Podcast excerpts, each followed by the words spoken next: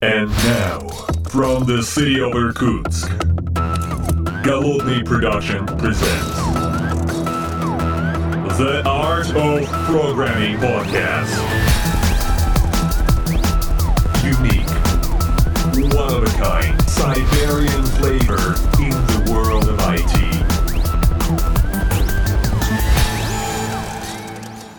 Доброго времени суток, уважаемые подслушатели. С вами я, голодный виртуальной студии. Мы давно с вами не слышались, но они просто не слышались. Они слышались вот в таком составе, потому что сегодня у меня вернулся блудный попугай практически.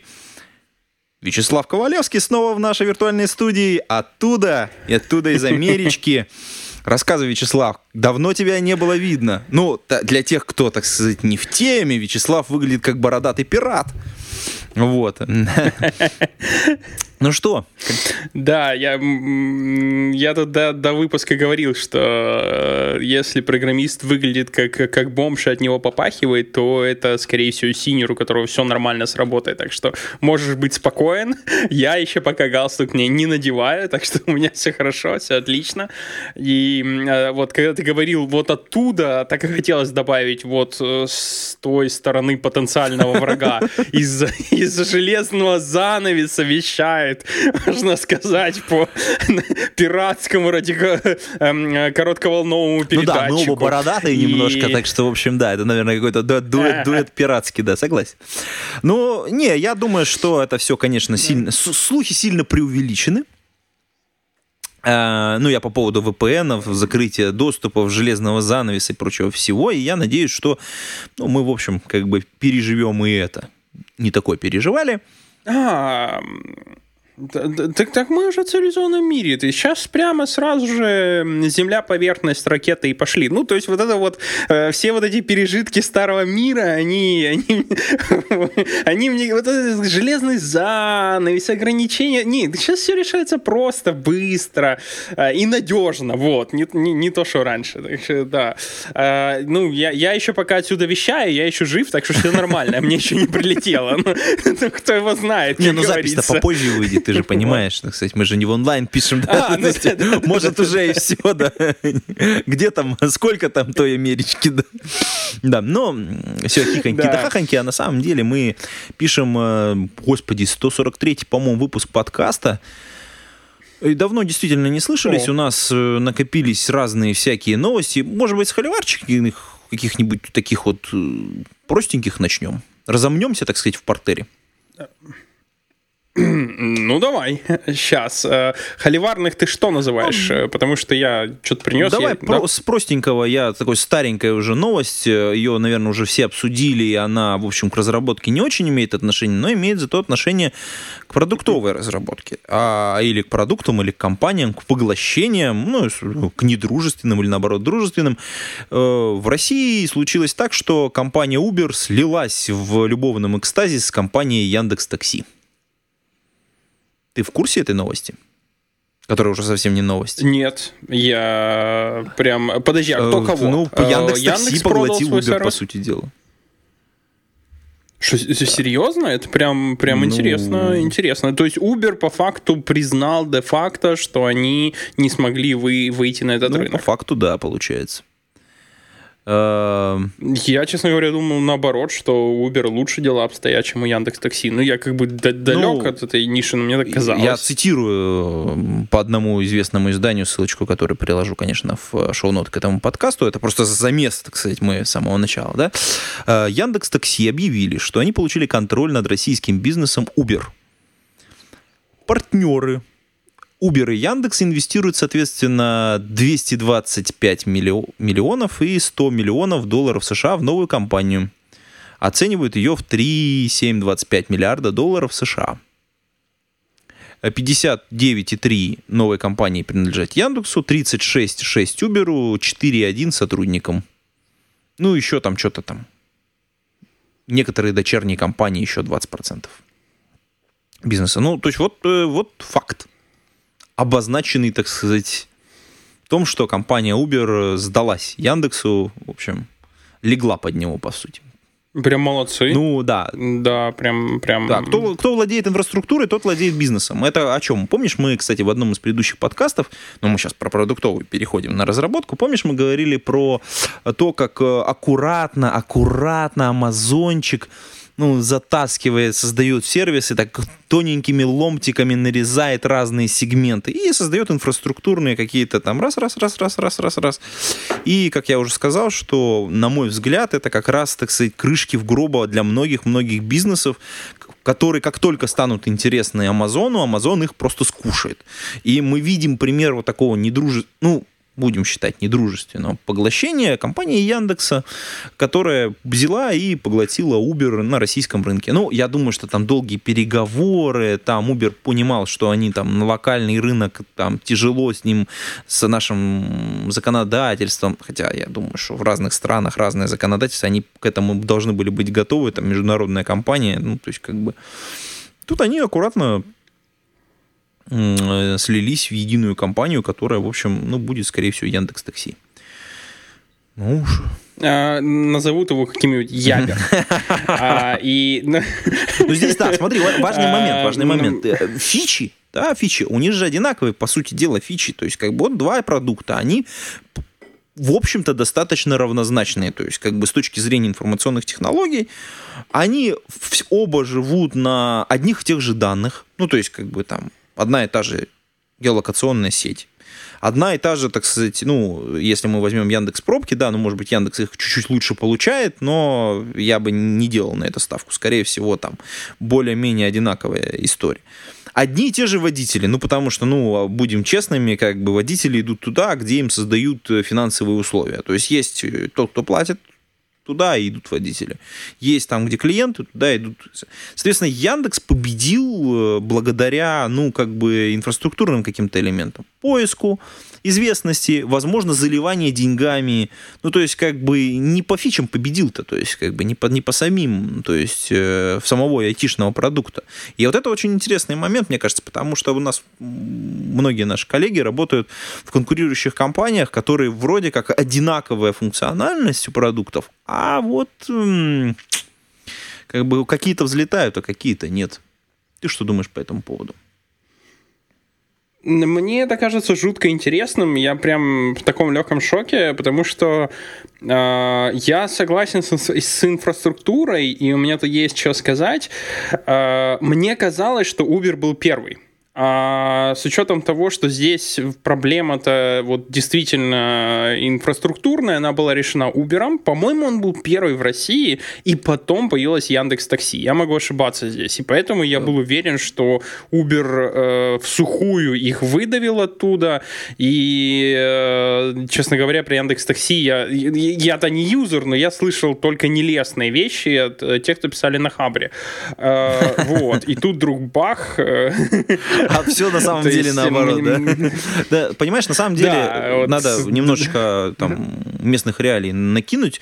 Uber был не первым на российском рынке, потому что у нас там, допустим, в регионах очень активно всевозможные там такси Максим, а, там господи, какой-то Get такси у нас есть, у нас есть там Рус такси, в Новосибирске еще какие-то там товарищи. Ну, то есть локальных игроков, которые вот на тоже с, вот с IT-привязкой к мобильным телефонам и вообще вот с этим IT-сервисом, их достаточно много, и они начали складываться чуть-чуть раньше, чем Uber стал к нам заходить. Яндекс Такси и Uber, по-моему, почти одновременно стартовали в России, при том, что Яндекс Такси стартовал, по-моему, позже.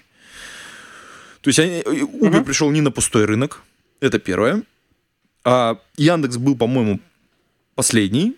И, ну, как бы они аккуратненько так чик-чик-чик-чик-чик-чик-чик подъели. Тут, тут, тут, тут знаешь, что я вот хочу по поводу вот этой вещи, того, что был уже незанятый рынок. У меня есть знакомый один хороший, который недавно устроил большую полемику в Твиттере. Он написал, что любые вот такие вот прорывы, которые мы видим с Uber, они э, на самом деле зависят от двух вещей. От инфраструктуры и от человеческого воображения. И он хороший пример привел с автомобилями. Э, вот если посмотреть на фотографии первых автомобилей с двигателем внутреннего сгорания, ты увидишь, что они практически один-один повторяют повозки, которые ездили да, там, в да. том времени. То есть у тебя нет амортизатора на колес. Потому, э, это вот пример того, когда у человечества появляется новая инфраструктура, но с этой новой инфраструктурой они стараются сделать старые продукты. Ну. Они знают только повозки и делают повозки. Потом появилось воображение, появились новые машины. Сейчас мы ездим на всяких Chevrolet, Фордах, Э, на, на чем там еще? Теперь вышла Тесла, да? У Тесла на самом деле, например, э, в силу того, что эта машина чисто электрическая, совершенно другие проблемы. Например, у нее нет совершенно таких проблем с перегревом, поэтому у нее нет переднего гриля, так называемого, который пропускает воздух, да? Там просто не, воздуха не пропускающий э, спереди панелька. Но визуально ее до сих пор делают как машина с двигателем внутреннего сгорания, потому что инфраструктура есть, а воображение до сих пор делает то, что мы воспринимаем как автомобиль. Там до сих пор, там уже появился спереди багажник, куда ты ложишь вещи, но он выглядит как вот эта огромная дрына, в которой раньше был двигатель, вот, и для которой стоял именно спереди, потому что там нужно было охлаждение воздухом. И вот эти вот локальные игроки, мне кажется, это вот когда уже стала появляться инфраструктура и пытались сделать э, первых провайдеров, но по старому ладу. Это локальный игрок, работающий с локальными водителями, обычно хорошо знающих местный рынок. А, вот. Само собой, в нашу новую эпоху, когда люди много путешествуют, а, вот этот вот а, контингент, который приезжает в незнакомый, незнакомый город и хочет на известной платформе заказать такси, само собой, он начал понемножку вытеснять всех этих местных. Ну, вот как-то так. Эм, и я, кстати, так вот и не понял, э, может, ты сказал, но, по-моему, ты как-то не точно ответил. Так Яндекс все-таки такси был позже или немножко позже? Немножко или, позже. Или совсем ну, они позже Uber? Там почти одновременно выходили на рынок. И если и была разница, то, по-моему, не очень большая. Я вот уже точно точно дат не помню, поэтому, так сказать, здесь могу немножечко соврать. Но ты знаешь, я сейчас накину еще одну а, историю. Вот смотри, а, мы же можем провести параллели. У нас же вот как, как бы вот Яндекс это ну чуть-чуть такой маленький брат большого брата. У нас есть большой брат, а, как бы, который, в общем, совсем большой брат, да, мы говорим сейчас про Google. У Google, в принципе, тоже есть карты. Ну, как бы там качество, то все. Да, есть да. такой сервис, да. Эм, мы же, в принципе, понимаем, что вот тут вот э, Google немножечко экспериментирует с машинками. Ну, то есть, в смысле, беспилотными, да? Но, в принципе, это же инфраструктурные все элементы. Вот у тебя нет водителей, но зато у тебя есть крутые карты и крутые беспилотные машины. Ну, почему бы не взять и захватить глобально, вот прям глобально, там, ну, тот же американский рынок и убить там Uber, там, допустим. А, а ты в курсе, да, что они уже продали этот а, бизнес? черт. Блин.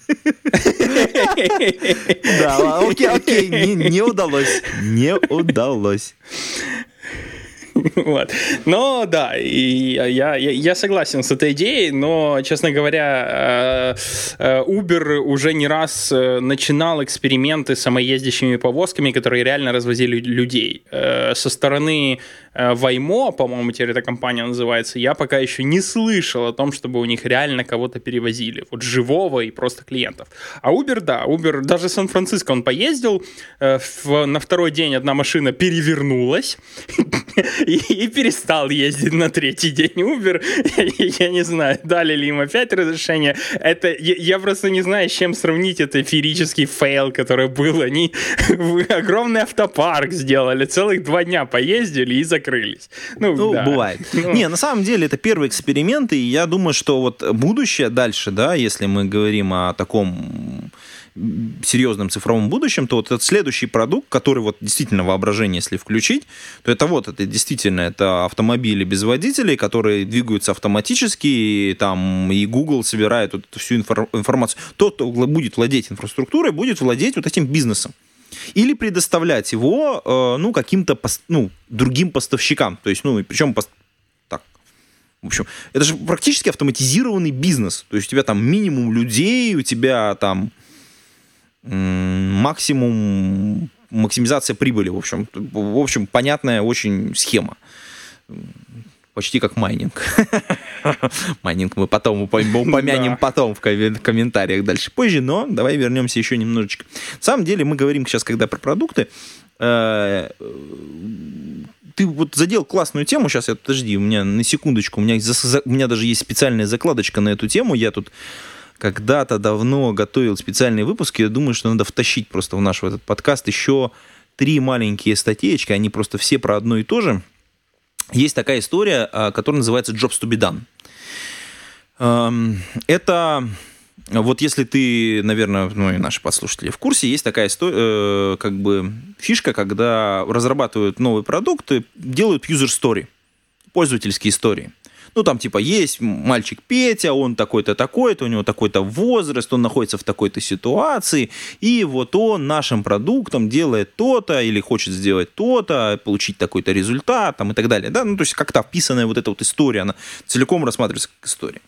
Но на самом деле мальчик Петя, нам без разницы, сколько этих Петь, а, они хотят что-то сделать конкретное, то есть сделать конкретную работу. Да, то, есть, у то есть не просто воспользоваться нашим продуктом, а, а вот вне рамок нашего продукта сделать некоторый, некоторую работу, job, ну, то есть вот эту вот, э, некоторую задачу свою, таску решить. И вот, например, очень понятная, конкретная таска попасть из пункта А в пункт Б. Там с сумками, без сумок, еще как-то, да, вот эти, э, вот эти вот э, истории, ну, jobs to be done, да, то есть, которые можно превратить в них, а, вокруг вот этих такси, они, в общем, уже сформированы, описаны, и тот, кто будет делать новый вот этот вот продукт, он просто должен переписать все кейсы, которые существуют, и посмотреть на них новыми глазами. То, что ты говорил по поводу воображения. Вот история про вот автомобили и инфраструктуру, она очень-очень крутая. Если Яндекс составляет, например, за собой инфраструктурные элементы, то есть в частности карту, в частности пробки, в частности там планирование маршрутов, а, собирает аналитику, как ездить, что делать, куда, сколько машин, где должно быть, а потом аккуратно появляются внезапно самоездящиеся повозки у него, то очевидно, что водители становятся не нужны. И маржа у этого прибыль резко возрастает. Ну, то есть и, а это очень круто. И я подозреваю, что... Ну, то есть Яндексу, допустим, в Москве и Санкт-Петербурге это будет просто сделать. Ну, во-первых, очень крупные города, а во-вторых, как бы очень много данных, которые они собирают и имеют. По всей стране, конечно, ну, Россия очень большая и много малонаселенных, там им будет сильно тяжелее, там и там сложнее этот бизнес будет масштабироваться. И я думаю, в Соединенных Штатах тоже вот такие вот есть районы, где такие бизнесы будут очень выгодны. То есть, и, в принципе, Google туда тоже может зайти с этими историями. Как мне кажется. А, да, кстати, ссылочки на вот эти Jobs to be done для тех, кто хочет э, разобраться, что это такое, как работает, и там три штучки, три статейки, я тоже положу в шоу-ноты. Они очень про- просто описывают несколько кейсов, э, например, про то, там, там очень прикольный пример про то, как люди покупают, э, почему в одних магазинах покупали там специальный там, милкшейк, по-моему, или что-то такое. То есть в, в определенное время прям был пик, когда люди приходили и брали вот конкретные продукты. Почему брали? Вот потом разобрались, поняли, и, в общем, это позволило потом сделать немножечко другой бизнес, немножечко по-другому развернуть его. Это вот э, история про продуктовую разработку. Наверное, нам надо будет позвать какого-нибудь продуктолога и вместе отдельно посидеть, э, порассуждать, подискутировать на эту тему. Вот. Что-то мы засиделись, мне кажется, А, на этой троллерской я- теме. Может быть, двинемся Ну, дальше. давай. Да, Я, я, кстати, подожди, А, я все-таки хочу добавить э, одну штуку. Ты сказал насчет данных. И я до недавнего времени слышал, что одна из самых больших э, баз данных по поводу того, что происходит на дорогах, причем с точки зрения э, того, как себя ведут водители, есть у Ниссана. Ух ты, нифига себе. А, И я скептически немножко к этой информации относился по той простой причине, что я скептически относился к тому факту, что машина, даже если накапливает это данные, каким-то образом может передать Nissan. А вот теперь, собственно, поездив, э, вот берешь среднюю статическую машину на американских дорогах. У нее есть камеры, которые занимаются распознаванием полос. У нее есть радары, которые смотрят, что, вок- что вокруг. Само собой, она считывает все показания с руля, э, с э, Тормозной системы. основных педалей, спидометра. И у нее есть выход в интернет. И, само собой, я не читал лицензионные соглашения, когда я пользовался софтом своей машины. Я уверен, что она эти данные сливает. Аноним, а, а, анонимно, без вопросов. Слушай, да, ну вот, вот все это... Ты знаешь, я, я- здесь я должен, как это, поаплодировать твоей сообразительности. Ну, на самом деле, понимаешь, э, очень интересный момент. У меня тут просто есть коллеги, которые такие, «А, мы хотим собирать пользователей через наш софт данные для того, чтобы немножечко улучшить UX. Нам надо их как-то оповестить. Я говорю, чуваки, они когда выходят в интернет, они же просто отдают все эти данные. Google Analytics, они привыкли уже все к, аноним- к анонимности в этом, ну, то, что ее просто нет, что вот эта privacy, она, в принципе, отсутствует, и то, что ее нет как бы еще и в машинах, ну, круто, блин, ё-моё, ну, так оно и должно быть. Я тебе сейчас крутую историю про privacy прям расскажу, заодно и сменю немножко тему. Вот прям ты заделал, я вспомнил за живое. А, С последней нашей записи я прочитал три книжки, сейчас я читаю четвертую, и одна из них называлась эм, э, «Сила привычки». Прям крутецкая книжка, вам всем рекомендую. Э, Но я сейчас просто расскажу зарисовку из книжки насчет privacy. Вот ты как раз сказал privacy, и это прямо эм, то, что вот э, стрельнуло. Э, в Штатах есть огромная э, сеть супермаркетов Target. Это я даже не знаю, с чем сравнить. Ну, наверняка у вас тоже есть какая-то сеть супермаркетов, которая на каждом углу. Эм, В этой сети супермаркетов цены не самые дешевые, но это всегда доступный супермаркет. Э, Соответственно, у этого супермаркета, у Таргета конкретно в Штатах, была задача привлечь как можно больше людей, чтобы дать какой-то купон, по которому ты придешь покупать ту конкретную вещь и возьмешь еще что-нибудь. И одна из самых выгодных публик, э, которая абсолютно слепа к ценам, это молодые родители. Соответственно, одной из самых важнейших задач для таргета в свое время было выяснить, э, кто из покупателей является молодой мамой. Они построили модель, которая на, на основании покупок, если, если человек покупал там постоянно, если у него была скидочная карта, а здесь скидочная карта можете дать до, до 10%, там 5-10, Ну, это будет а это кэшбэк- прилично, кэшбэк то есть ее оформляют или много. честная скидка? Э, Просто А, ну, скидка. скидка. Вот, вот Я скидка, но при условии пользования их кредитной картой. Э, Вот. Соответственно, ее оформляет много кто, поэтому данных у них много. И они построили модель в свое время, это было давно, которая давала более 80% гарантии, что они могут определить второй, третий трим- триместр у молодой мамы. Но дальше, когда они медленно попытались внедрять э, купоны, которые предлагают товары молодым мамам, они увидели, что почти все молодые мамы очень негативно реагировали, когда Таргет откровенно показывал, что он знает, что они беременны. Несмотря на то, что они эту информацию не давали. И они пришли просто к гениальнейшей системе, которая мне показалась настолько прекрасной. Они, э, Target имеет возможность отправлять персонализированные купоны для всех. То есть каждому клиенту приходит брошюрка, которая персонализирована под него. Несмотря на то, что она выглядит стандартно, он думает, что его соседу пришла такая же. Соответственно, для молодым мам они вставляли среди кучи товаров, которые специально были добавлены, как те, которые они ни за что не купят, на тех страницах, с которых они чаще всего использовали купоны, отдельные купоны для молодых мам. Вокруг с товарами, которые они никогда не купят. Модель этого конкретного человека. Э, Мало того, что это сработало, они увидели, что эти купоны с странными товарами оказалось еще юзает. Потому что как гипотеза работающая, они еще и кому-то говорили, вы представляете, какой таргет тупой, он мне э, какую-то втулку или новый шуруп предлагает взять, да? Э, Вот. А, соответственно, кто-то мог сказать, о, а мне мужу надо, да, или там, или подруге. И оказалось, что вот эти купоны делают даже немножко продаж, несмотря на то, что они вот подтасовывают. И таким образом они начисто решили проблему privacy. Чем, чем лучше модель предсказывает какого-то индивидуума для таргета, тем больше они подсовывают туда рекламы, чтобы казалось, что тебе пришла немножечко такой. Да, да, да, круто, да, круто. да. Я считаю, это, data science. Все полный рост. Слушай, очень классная история. Да. Прям вообще в полный рост. Я считаю, что это прям вот то, что нас ждет прям очень ближайшее будущее. А про силу привычки ты говорил, что это, соответственно, есть книга, которую ты прочитал. О чем она? Э, книжка, я, кстати, не знаю, как она на русском, она называется The Power of Habit, Why We Do What We Do, Чарльз Дахик, и он на самом деле рассказывает очень интересные вещи об том, как наука продвинулась в изучении того, что такое привычки, как они появляются, и что самое главное, как их можно в себе выработать. Э, мне кажется, это очень важная тема, и он э, рассказывает об исследованиях. Я думаю, ты знаешь, есть такой клуб анонимных алкоголиков. О, да, конечно.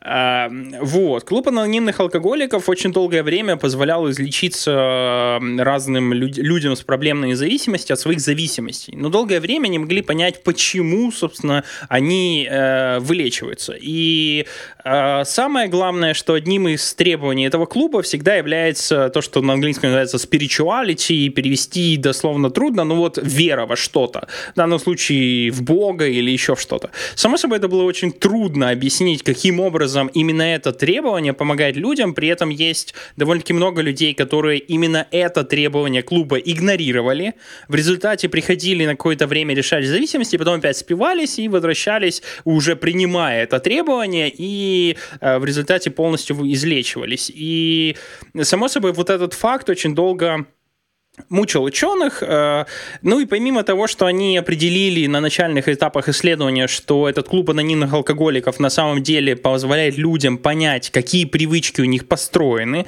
и заменить эти привычки, изменить немножко. И э, на самом деле это не так трудно, как кажется, если э, вот у вас какая-то, я не знаю, проблема с социальной сетью, например, вы часто ходите в Твиттер, постоянно ходите, то на самом деле, скорее всего, с привычкой. Привычку, вот я после этой книги сам попробовал менять грязные привычки, их нетрудно поменять, э, изменив э, паттерн. Вот, вот если у вас Твиттер на первом экране, переместите его на третий.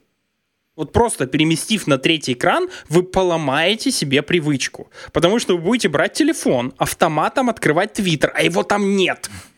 В этот момент будет включаться мозг, который будет искать Твиттер, и здесь вы осознанно можете себя остановить. И это работает на самом деле намного, э, намного эффективнее, чем может показаться на слух.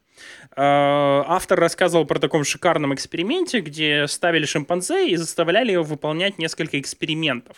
Эксперименты были трудные, она должна была делать физическую работу, но в конце этому шимпанзе давали э, банан, ну или еду, вкусняшку какую-то. Э, и измеряли э, то, что смотрели на то, что происходит в его мозгу. В конце, когда шимпанзе получала вкусняшку, то у шимпанзе загоралась часть мозга, отвечающая за счастье, за удовольствие и так далее. Но когда этот паттерн повторялся много раз, ощущение радости, удовольствия появлялось в момент, когда шимпанзе видела задачу. Она видела задачу. Слушай, вот реально. А, э, автор говорит, что поменять привычку потребует задачу, потребует силы от вас, не вопрос. Но Каждый раз, когда вы идете в спортзал, после спортзала должно быть одно и то же позитивное подкрепление. Если оно будет одно и то же, к какому-то моменту у вас выработается привычка. Вы начнете получать э, позитивное ощущение в момент, когда вы идете в спортзал. Вопрос, а можно Иначе потом вот это позитивное вот подкрепление вещи... убрать?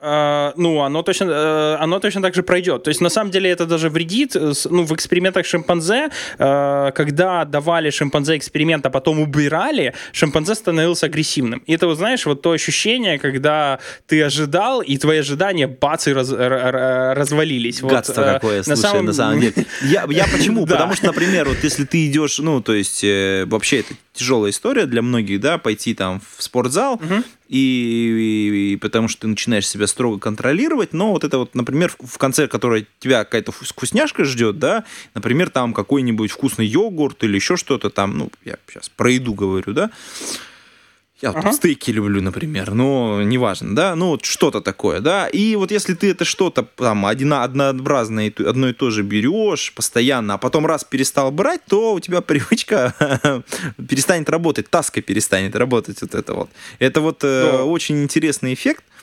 Слушай, классная книга, надо бы обязательно прочитать. Мне кажется, спасибо, что ты с этого ссылочку обязательно приложим в шоу-ноты на английский вариант. Я посмотрю, может быть, на русский она уже переведена. Может быть, даже можно будет потом записать отдельный подкаст на эту тему. Э, кстати, про таски. Подожди, подожди, подожди, стой, я хочу самое вкусное а, рассказать. Да, давай, стой, давай. Стой, стой, стой. А ты, ты, тему хочешь сменить, а я еще не до... чуть-чуть не дорассказывал про, те, про алкоголиков. А, я под, подожди, подожди, у тебя какая-то особая а, проблема с алкоголизмом? Слушай, просто я, я такой смотрю, ты как-то вот прямо книгу подобрал специальную, анонимно так много... Бородатый ты сидишь передо мной. Да. Поменял работу ну, настолько хорошо да, стало. Наконец-то смог позволить себе нормальный виски, да, вот сижу пью. А, ну, я, кстати, много напитков перепробовал, но это другая тема. Возвращаясь вот э, к ну, этой вещи. Конечно, с такой э, книгой. Вот то, что Да-да. А, вот то, что клуб меняет привычки, э, это поняли практически сразу исследования клуба. Э, не было понятно, почему те, кто не принимает э, условия веры, потом спивались. То есть они точно так же меняли привычки, но в какой-то момент э, большая часть из тех, кто не принимали вот это одно условие, возвращали и спивались. А, само собой, это пытались э, изучать довольно-таки долго, и оказалось, пришли к очень интересному выводу. Э, человек, который выработал новую привычку, был алкоголиком, эта привычка работает, он перестал быть алкашом, потом в его жизни происходит что-то, где э, какие-то негативные события, где у него нет никакого объективного сигнала, что в его жизни все поменяется в хорошую сторону. Вот вообще никакого. В этот момент он совершенно э, осознанно идет в бар, напивается. Ну, то есть вот это не из-за того, что привычка подталкивает. Да, он идет в бар, напивается, что у него все плохо. И оказалось, что для того, чтобы пережить вот эти моменты, люди, которые верят в любую абстрактную концепцию, намного легче могут поверить, что все будет хорошо, если нет ни одного вообще намека, что в твоей жизни хоть что-то будет хорошо.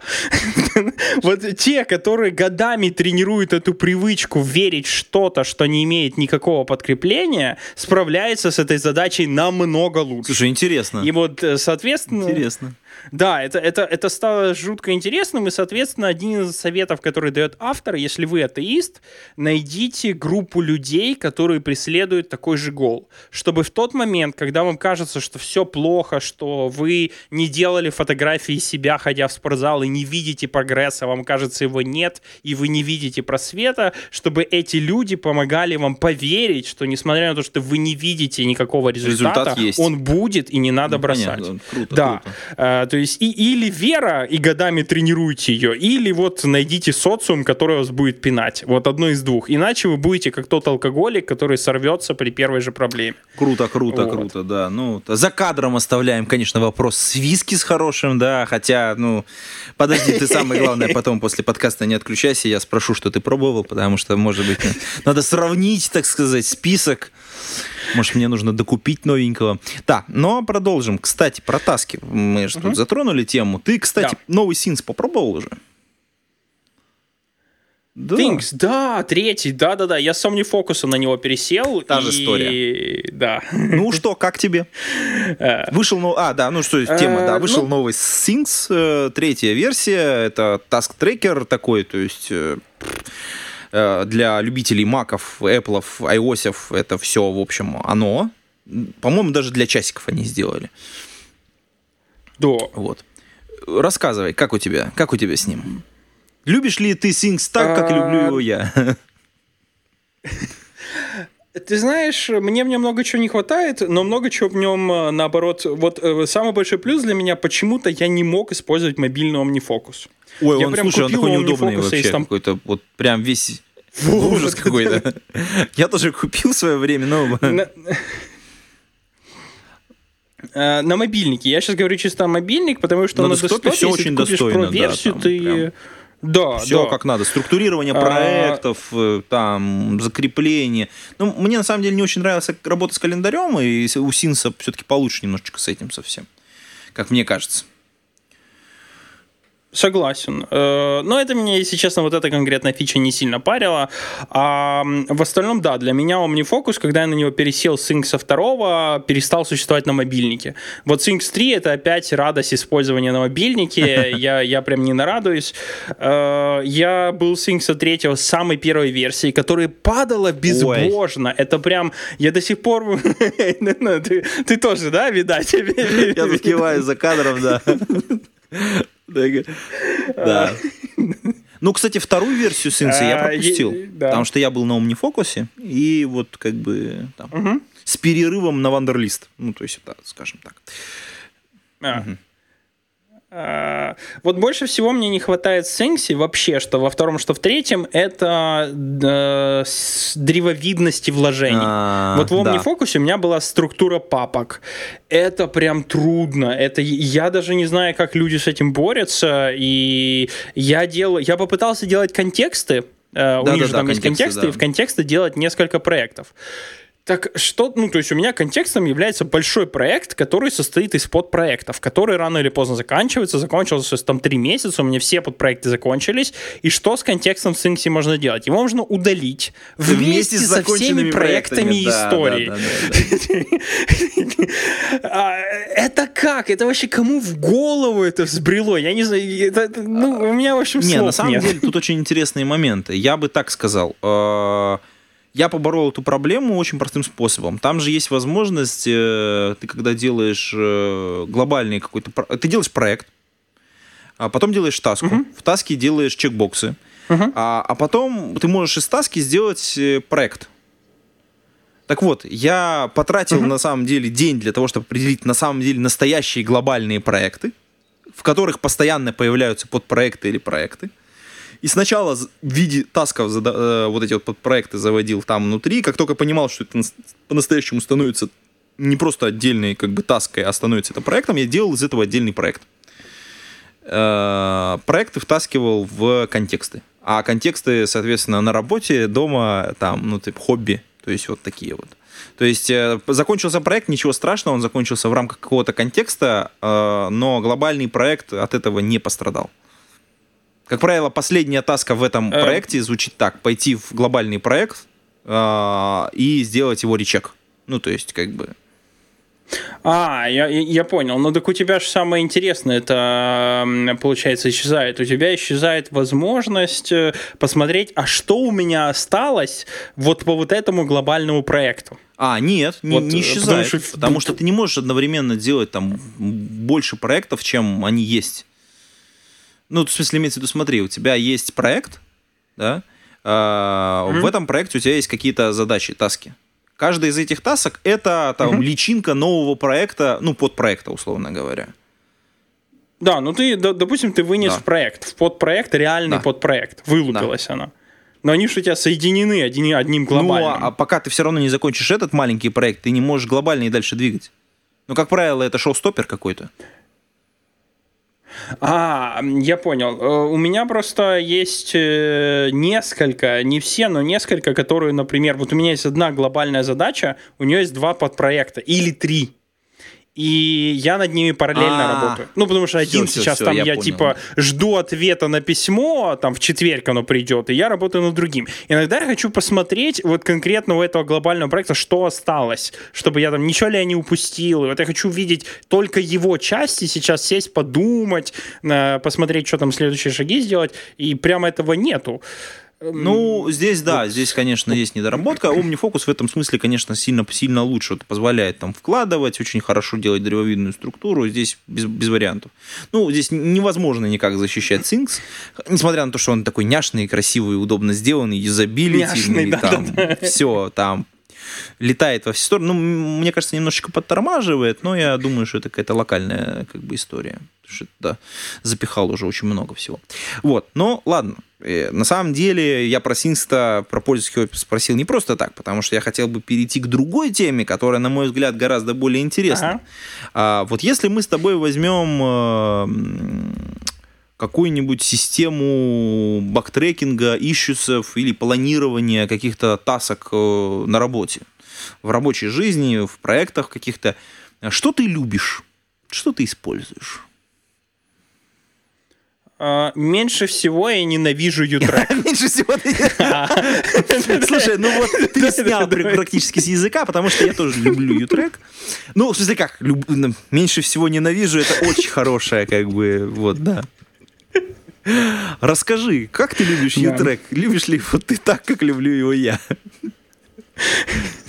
Э, Да, честно говоря, ну, я как бы это сказать, у меня такая проблема, что в Гугле, что в Амазоне есть внутренняя утилита, которые занимаются ровно тем же, но они все похожи или на Jira, или на U-Track, а в куче сторонних проектов я пытаюсь навязать U-Track, ну, потому что я к нему привык, э, но все утилиты, которые я трогал, кажется, ну, совсем какие-то сложные, прям непонятно, зачем добавлена сложность, и из-за того, что они нереально сложные, само собой к ним не прилеплен мобильный клиент, который было бы, ну, неплохо иметь, э, иногда что-то там на диване э, просматривать, там нет каких-то каких-то таких вот э, вещей, как, как вот у Синкса. Вот я бы хотел Синкс, где ты можешь присобачить кому-нибудь таску. И, и мне бы хватило, честно. Вот, вот все, мне больше ничего не надо. Э, в Ютреке дикая сложность. Я люблю его. Ой, мне он очень да, нравится, без нравится, вопросов. Да. Ну, там есть, кстати, э, минус один. Например, когда ты делаешь э, у задачи вложенные под задачи, они с ними тяжело, они потому что, во-первых, выпадают из э, главной задачи, ну, то есть ты не можешь изнутри нее ходить внутрь и там, условно говоря, чекбоксом их закрывать, да? Хотя это отдельные задачи с отдельными стимейтами, с отдельными историями. Они когда отдельно в виде отдельных карточек отображаются на этом скрамборде.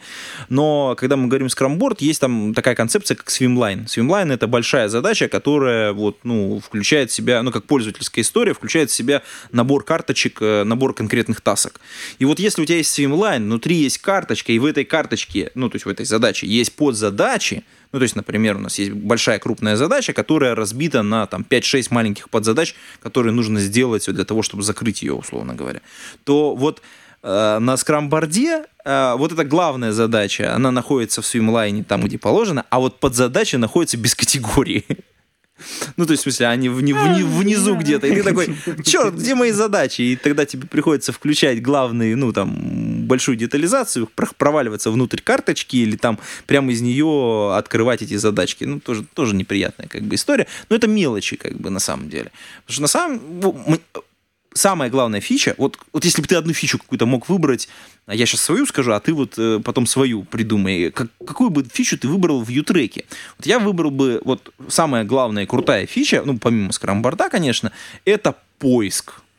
Поисковая вот эта строка, которая сделана прям огнище-огнище. Прям вот я, ну, нигде так хорошо сделаны вещи. Там тяжело, потому что не хватает немножечко справки, но когда ты там аккуратненько с ней потыкаешься, ты можешь сделать класснейшие выборки среди задач, среди того, что надо делать, не делать, поискать. Ой, прям красота. А, я соглашусь с Серчем. Я тоже его помню, когда первый раз освоил, когда понял вот, вот философию, которая стоит за этой строчкой, что это не просто поиск, а там можно что угодно делать. Это прям стало круто. Uh, вот. Еще что мне жутко нравится в Ютреке, и, кстати, мне в OmniFocus похожая фича нравилась, это абсолютная uh, возможность, абсолютная возможность кастомизации метаинформации у таски.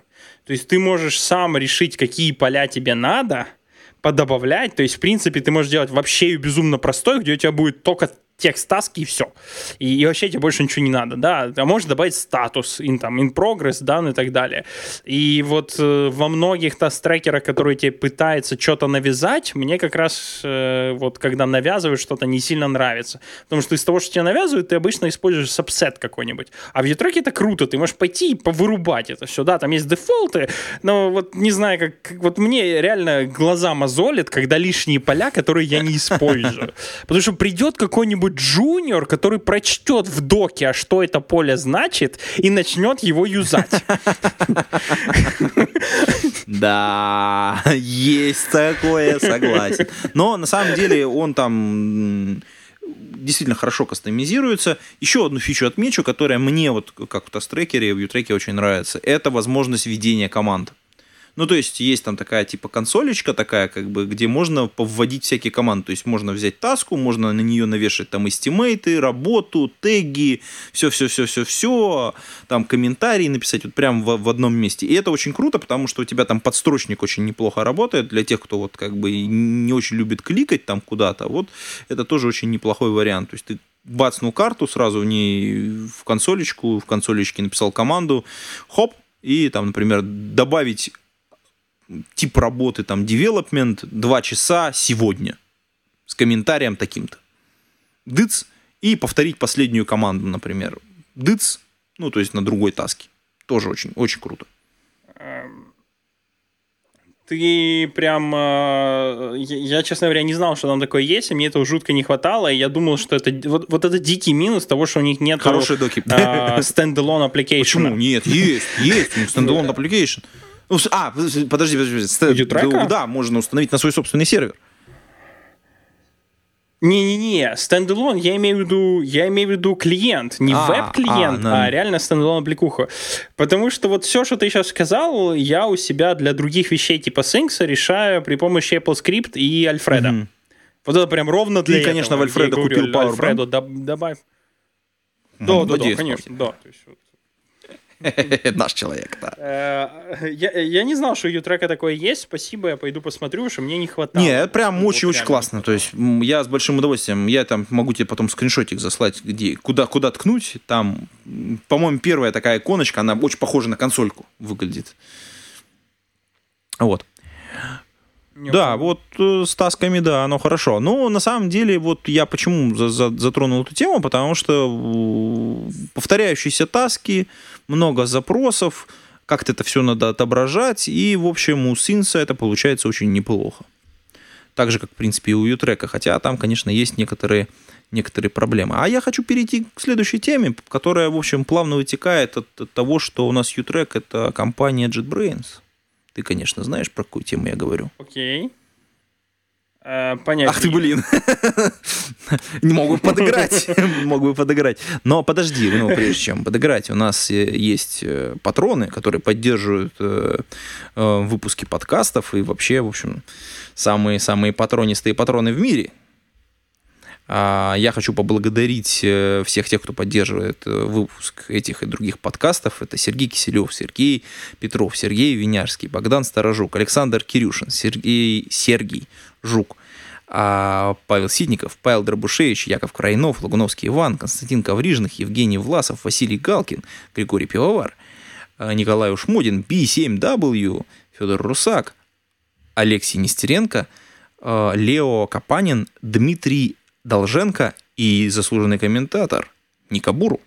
Вот. Э, Наши коллеги, уважаемые послушатели, можете присоединиться к этой дружной семье патронов, немножечко задонатить на patreon.com slash голодные и помогать выходу этих и других подкастов. А, Кстати, для патронов там есть, э, соответственно, на Патреоне некоторое количество приватных видео, которые периодически там появляются. Про всякое. Чуть-чуть. Зву- Звучит. Звучит. Вот.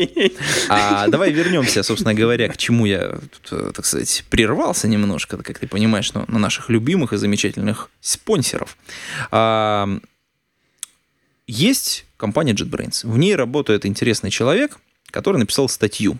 Статья про... э, Она на английском языке, посвященная тестированию производительности и, в общем, в некотором смысле том, что происходит вокруг.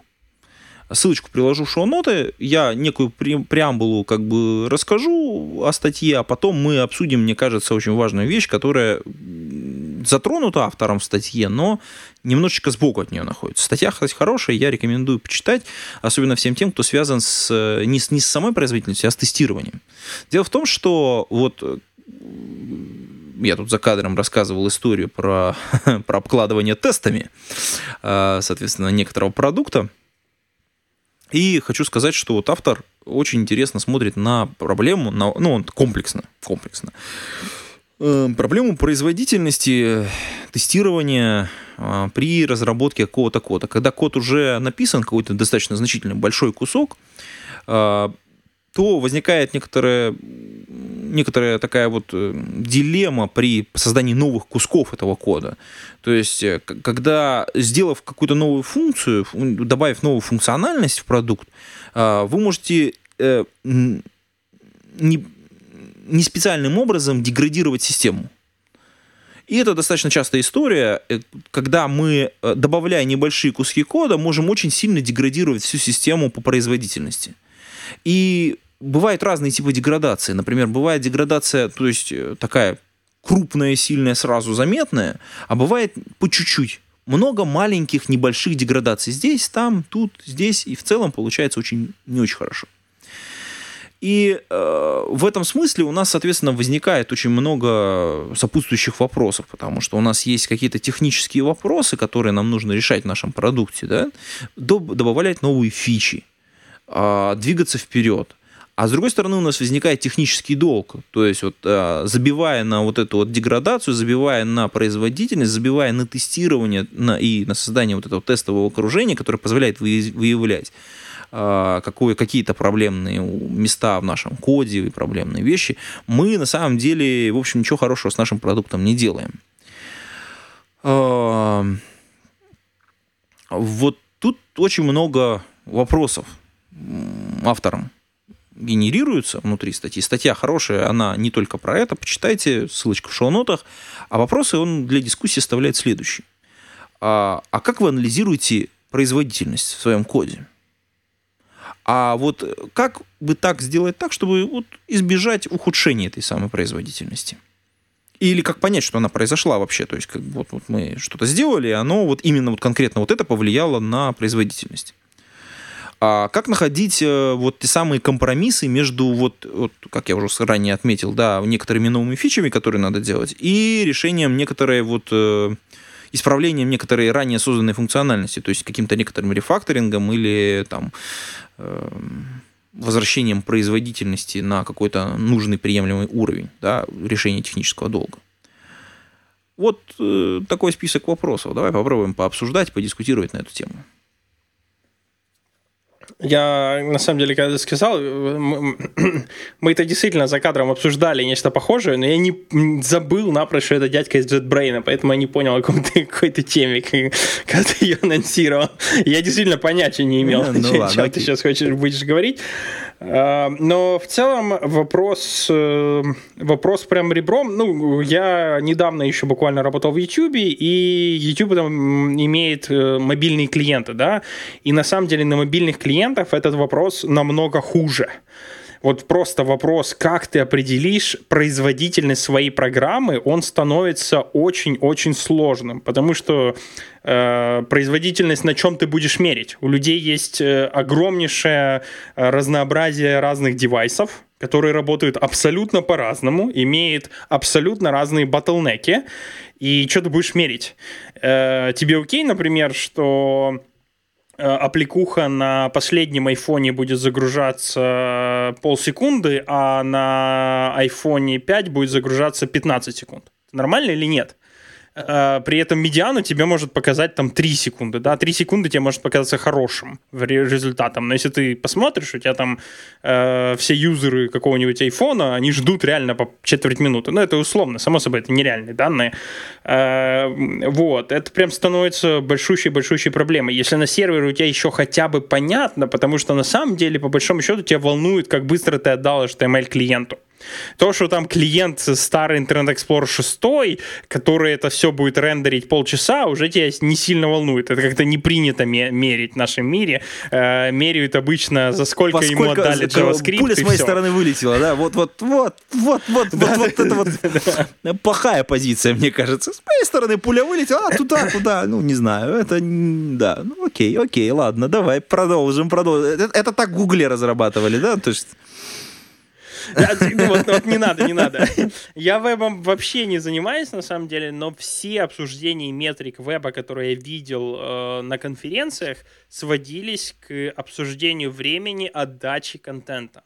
В самом лучшем варианте люди анализировали, как много отдельных э, REST API точек или HTTP точек запрашивает сайт, потому что, понятное дело, может запрашивать не один REST API, а много одновременно, и анализировать вот эту совокупность, потому что, как само собой, если у тебя сайт запрашивает более сотни отдельных HTTP э, точек, а на самом деле это нормальная цифра для современного сайта, у которого там аналитика какая-нибудь параллельно подключена, короче, куча разных сервисов, в результате, если ты меряешь 95 процент перцентиль по, по времени, и у тебя 95-й перцентиль показывает, что у тебя твой HTTP API отдает все быстрее, чем 200 миллисекунд, например, то не забывай это умножать на несколько сотен, потому что один сайт делает несколько сотен запросов. А раз он делает несколько сотен запросов, и у тебя 95-й процентиль по полмиллисекунды, то означает, что он нарвется на те 5%, которые ты не меряешь вообще. А, и, и, ну, это, это, это печально. Это боль, конечно, я согласен. А, вот. Слушай, ну а по поводу как бы вот э, да. ухудшения производительности, как вот, э, ну окей, мы э, каким-то образом должны же понять, что вот у нас деградация произошла. Вот вы выкатили новый кусок кода. Как вы, как, как, как, какие подходы ты видел с тем, как вот определять вот эту вот историю? Uh, ну, я видел, если честно, два подхода. Один, который использует uh, давай скажем так, за пределами Гугла. Это там, где в огне все. А, и а, когда выкатывают новую версию волнами и смотрят, сравнивают производительность старой версии О, я, кстати, могу ну, хороший пример привести на эту тему. У нас есть такая замечательная компания, компания как Booking. Они, о, там у них такая uh-huh. религия, они не тестируют код. Ну, в смысле, там у них нет тестирования, но зато у них очень да. классная система метрики, аналитики и выкатывания, закатывания кода. То есть они выкатывают, ты сделал фичу, выпустил ее, выкатил на продакшн на какой-то кусочек, посмотрел метрики, если они не ухудшились, там глобальной деградации не случилось, то ок. Если нет, то ты откатился и поправил. Потом обратно. Вот они, у них такой подход. Ну, это в продолжение того, того подхода, который ты сейчас э, рассказывал. Да, это, собственно, вот э, классическая штука, ты выкатываешь медленно волнами, а вторую схему, которую я видел в больших компаниях, опять же, Google хорошо ее описывает, в, э, есть такая SRE Book, э, она бесплатная в вебе, но платная, если хотите в EPUB, например, скачать. Этот же подход, я знаю, Uber адаптировал, и, возможно, и другие компании, которые гласят следующее. В релизе, при релизе нового ПО не должно быть новых фич все фичи должны быть закрыты экспериментом или каким-нибудь э, переключателем, и только когда ты выкатил э, аппликуху, которая на самом деле визуально ничем не отличается, ты можешь медленно переключать этот свич. О, это круто, кстати. Это на самом деле... Очень круто. Э, очень богатая идея, да, и если вы когда-нибудь на мобильнике вдруг открывали аппликуху, которая не, не обновилась, но при этом стала выглядеть по-другому, знайте, это оно. Э, вам кто-то включил какой-то эксперимент, вы попали в выборку, и вам показали новую часть UI. При этом, имея эти свечи, вам открывается намного более, большая перспектива, чем просто выкатывать ПО. Потому что выкатывать ПО вы выкатили, и оно навечно там осталось. А ваши свечи вы можете, например, выкатывать в течение полугода параллельно с выкатом новых э, версий, измеряя любые метрики, которые вы хотите. Сколько раз юзер кликнул на кнопочку «Купить», в одном режиме, в другом режиме, а сколько, например, раз он кноп... на кнопочку «Купить» кликнет, если два эксперимента пересекаются, а если нет. И это все можно динамически менять прямо в рантаме, когда аппликуха... Единственная проблема этого подхода, если вы посмотрите на Facebook, например, то он там весит уже больше гигабайта одна, одна, один application, потому что, само собой, если вы тестируете два разных UI, ваш Facebook будет оба этих UI иметь в себе, а еще и логику, которая знает, как их переключать. Ну, это это как бы такой side effect. Да. Но память уже никто не считает. Почти. Да. А, подожди, ты знаешь, что внезапно такая штука вылезла, не поймись откуда. Ну, ты же Java, ты же наш гуру известный там в Java, да. А, у Java, думаю, может, знаешь, есть такая штука, как Constant Pool. Ну да. Вот, Constant Pool, он э, является локальным классу, и, соответственно, туда можно добавлять константы. И в этот Constant Pool добавляются имена методов в классе. И, в принципе, вся эта концепция, она нормально работает. В Constant Pool можно, по-моему, максимум что-то типа 256 тысяч или, ну, я не помню, сколько тысяч да. методов запихнуть максимум. Ну, можно стринг-пулом Изначально пользоваться, на самом деле. В общем, в принципе, очень похожая концепция. А, да, э, но суть в том, что отличие между нативной Java и Android, старым Android до версии L, э, в том, что начиная с первых версий для оптимизации памяти Console Pool сделали глобальным. А это значит, что в андроидовской прикухе есть жесткий лимит на количество уникальных имен методов во всей программе. Эм, то есть, да. Там есть костыли, конечно, прям... которые позволяют это обходить. То есть мы специально выстреливаем ну себе в ногу. Ну, то есть мы уже прямо все нацелились и просто ждем момента, когда это произойдет. Я правильно понимаю, да? Красавцы, красавцы, эм, слушай, ну. Да.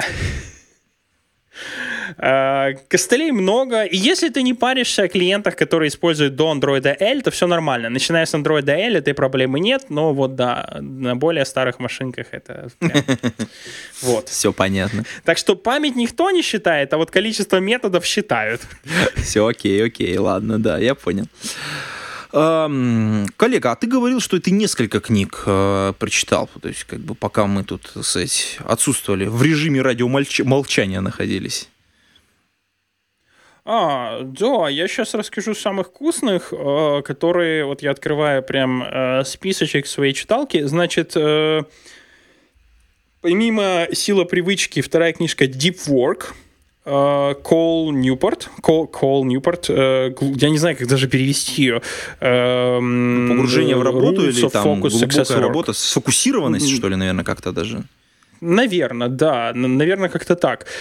Это прям крутецкая книга, которую я всем рекомендую. Она э, там э, бархатной ниткой через всю книжку протянута всего одна идея. Это о том, что если вы хотите работать, э, показывать более лучшие результаты, чем остальные, нужно уметь фокусироваться. Типа, отрезайте себя от всего остального мира, будьте готовы к тому, что это кому-то не понравится, но результаты вашей работы оправдают все эти нюансы. Забейте на то, чтобы отвечать e-mail боссу, заказчику, кому угодно прямо сейчас, вырубите все нотификации, начните работать в кабинете закрытом э, и отвечайте людям про Слушай, это Библия ну, интровертов, это, похоже. Это не... А, не совсем. Он говорит, что нужно заниматься обменом идей, получением внешней информации, но это должно быть в определенное время. И он на самом деле говорит, что э, приводит такой интересный пример э, насчет на, этих open space, да, откуда пошла концепция того, что open space такие крутые вещи. Э, эта концепция появилась в Bell Labs, начиная с Bell Labs, потому что у них э, в здании, где был Bell Labs, были довольно-таки огромные коридоры, вдоль которых которых сотрудники часто ходили, чтобы пойти из одного места в другого. Там, по легенде, если ты стоишь в одном, в одном месте, в, од, в одном конце коридора, ты не видишь его второго. Второй конец, настолько он огромный. То есть он у тебя сходился на горизонте. Я не знаю, сколько это правда, конечно. А, и суть в том, что да когда нет, все здание было обед, кругленько или... построено, и ты сначала в горку идешь, потом а, вниз, ну, все нормально. Я понял, да.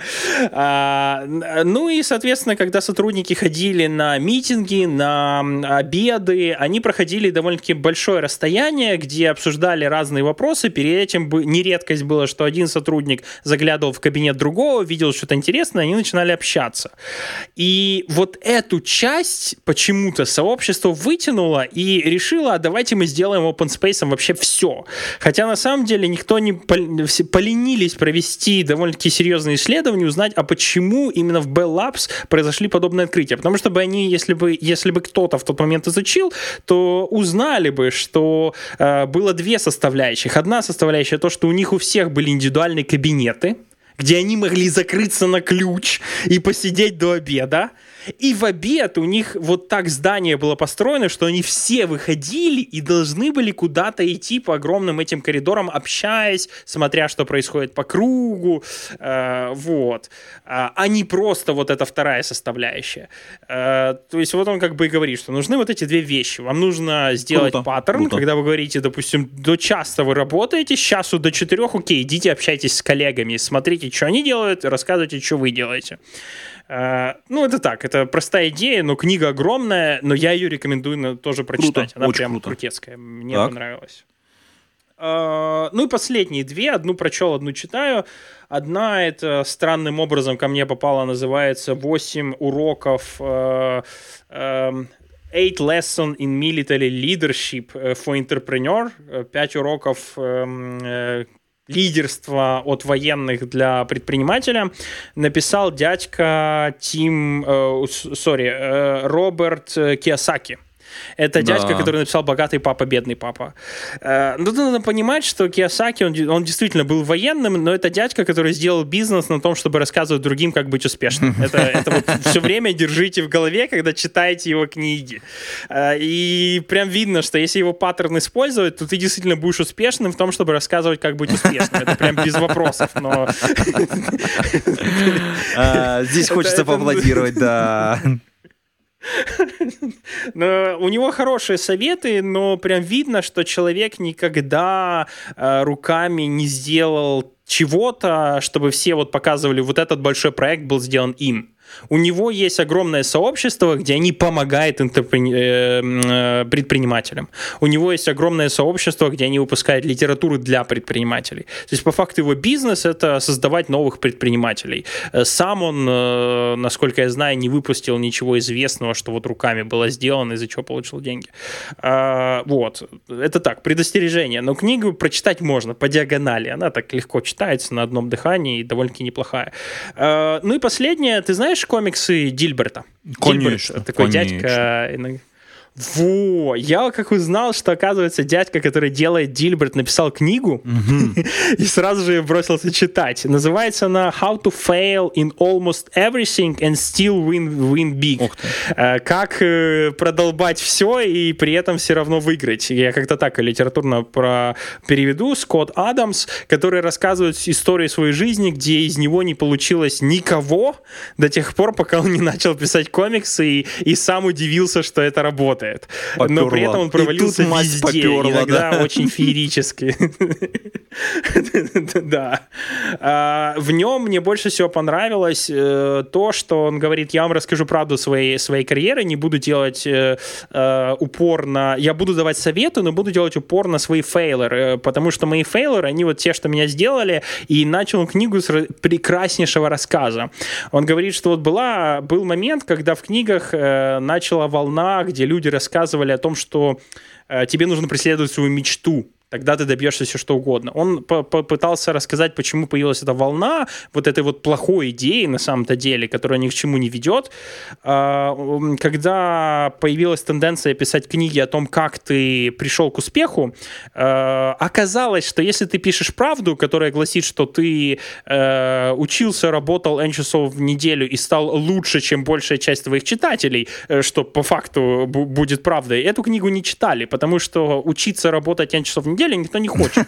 А вот если сказать сюрприз, умей сюрприз. мечтать, и да, а, а вот если сказать be passionate, умей, э, будь вовлечен в какой-нибудь процесс, люби то, что ты делаешь, окажется, что это то, что масштабируется на всех. Каждый может подумать, ой, так я ж могу, я же могу быть вовлеченным в процесс. Тебе не надо для этого быть умным, тебе не надо для этого иметь опыт.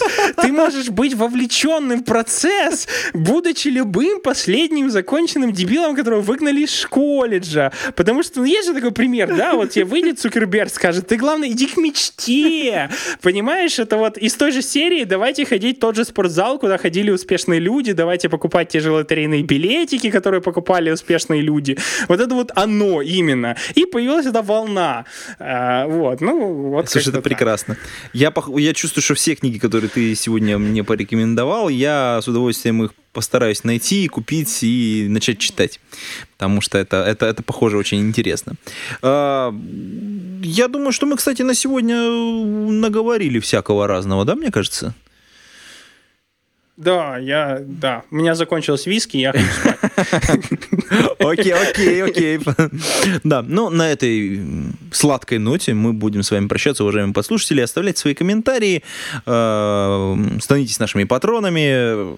Ну и, собственно говоря, до новых встреч. Пейте кофе, пишите Java. Пока-пока.